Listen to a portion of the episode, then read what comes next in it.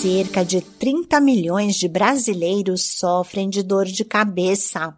O sintoma pode estar relacionado com estresse, preocupação, sono inadequado, jejum, obesidade, ingestão de algum tipo de alimento com cheiros fortes, entre outros fatores.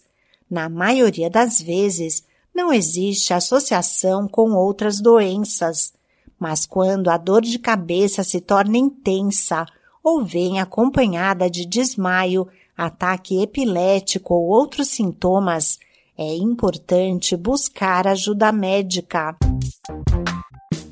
Olá, eu sou a Sig Eichmeier e no Saúde e Bem-Estar de hoje converso com o neurologista e neurooncologista Gabriel Batistella, que fala sobre dor de cabeça. Ele diz que essa é uma queixa bastante comum dos pacientes e que deve ser investigada de acordo com os sintomas. O que mais leva o paciente a procurar o neurologista hoje são as dores de cabeça. E realmente, a maioria das dores de cabeça são ditas primárias, ou seja, elas são de, causadas por algo que não seja um tumor, um sangramento, uma infecção, um trauma, e sim uma dor de cabeça comum, tratada por remédios.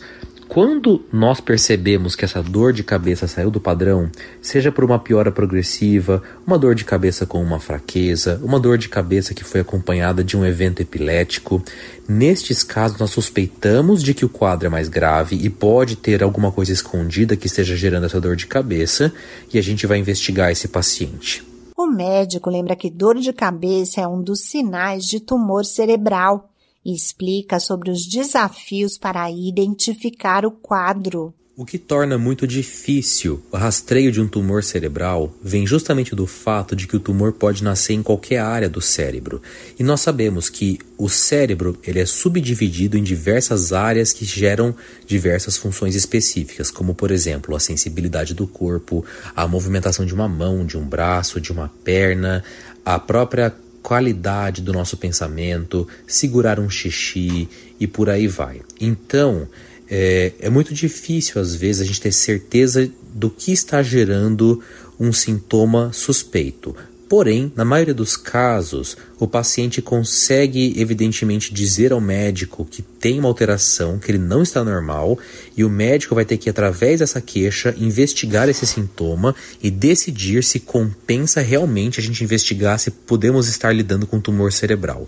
Lembrando que, felizmente, tumores cerebrais são raros. Além disso, nem sempre um tumor cerebral é maligno esclarece o neurologista Gabriel Batistella. Nem todos os tumores que surgem dentro da nossa calota craniana podem ser chamados de câncer.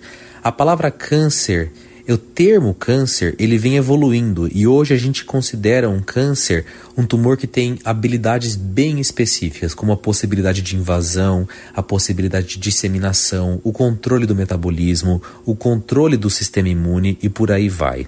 Já alguns tumores são benignos, eles são tumores que podem inclusive ser curados por cirurgia. E no cérebro nós podemos encontrar esses dois tipos de tumores, os benignos e os malignos. Destes malignos nós podemos chamá-los sim de câncer. Os tumores cerebrais podem surgir em qualquer idade. E o tratamento vai depender da localização e do tipo de tumor. Esse podcast é uma produção da Rádio 2.